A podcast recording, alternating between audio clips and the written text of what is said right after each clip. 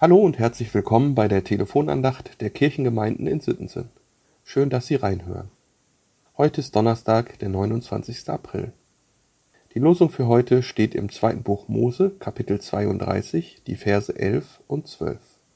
Mose wollte den Herrn, sein Gott, besänftigen und sprach, Ach Herr, kehre dich ab von deinem glühenden Zorn und lass dich des Unheils gereuen, das du über dein Volk bringen willst.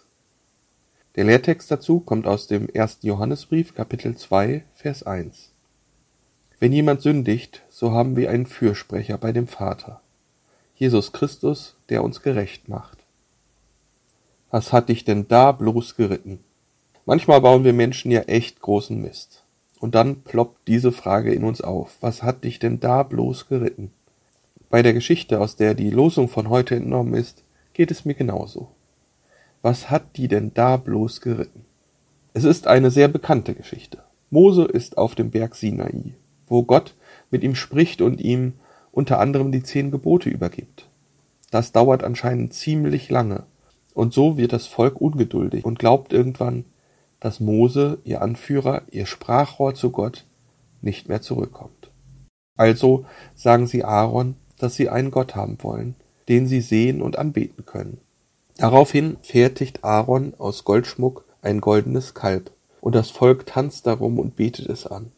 Was hat die bloß geritten? Die haben doch nun wirklich Gott so richtig in Action erlebt.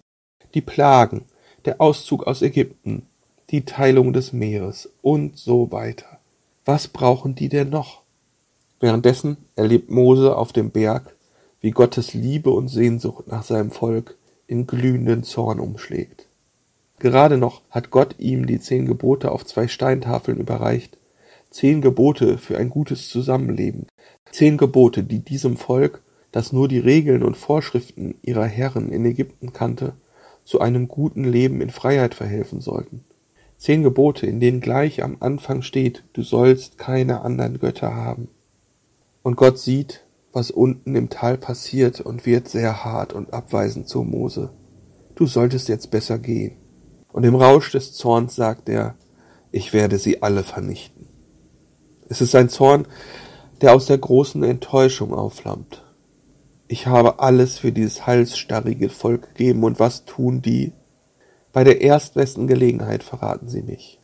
Ein durchaus gerechtfertigter Zorn, finde ich. Und Gottes Lösung? Ich mache alle platt und lasse dich, Mose, und deine Familie übrig und mache dich zu einem neuen großen Volk. Also wieder mal der Neustart. Das hatten wir ja schon mal, siehe Noah. Aber Mose will nicht so leicht aufgeben. Und er kämpft für sein Volk. Er wird zum Fürsprecher.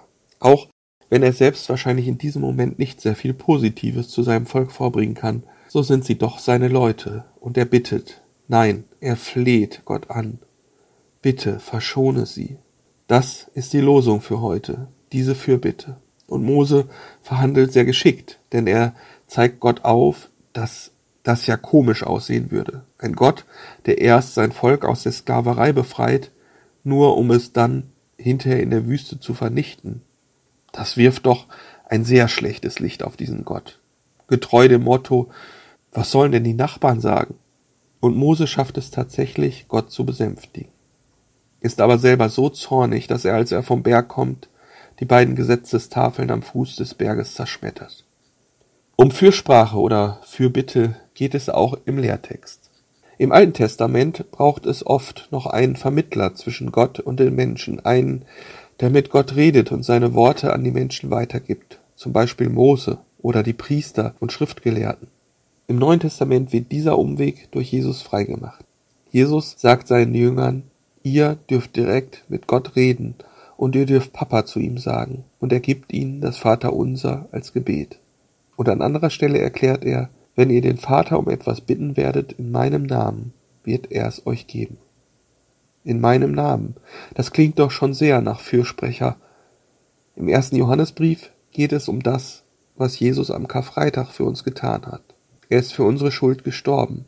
Wenn jemand sündigt, so haben wir einen Fürsprecher bei dem Vater, Jesus Christus, der gerecht ist. In der Bibel lesen wir vom Weltgericht am Ende der Zeit, und von Gott als gerechtem Richter. Ich habe mir manchmal vorgestellt, wie das ist. Da stehe ich vor Gericht, vor dem allmächtigen Gott. Vielleicht zittere ich ein bisschen, denn das, was hier gegen mich vorgebracht werden kann, wird wohl eine Menge sein. Und dann kommt es zum Ende der Anklageverlesung und der Richter fragt, ist noch irgendetwas zugunsten des Angeklagten vorzubringen? Und Jesus steht auf und sagt, er ist mein Freund. Die Schuld ist bereits bezahlt, er soll frei sein. In einem meiner Lieblingstexte von Martin Luther hat er diese Fürsprache Jesu für uns mal anschaulich verarbeitet. Was mein Glaube sein soll.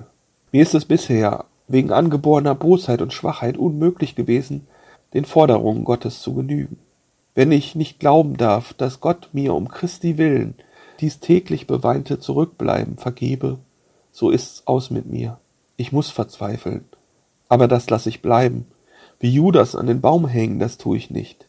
Ich hänge mich an den Hals oder Fuß Christi, wie die Sünderin. Ob ich auch noch schlechter bin als diese, ich halte meinen Herrn fest. Dann spricht er zum Vater, dieses Anhängsel muss auch durch. Es hat zwar nichts gehalten und alle deine Gebote übertreten, Vater aber, er hängt sich an mich, was will's.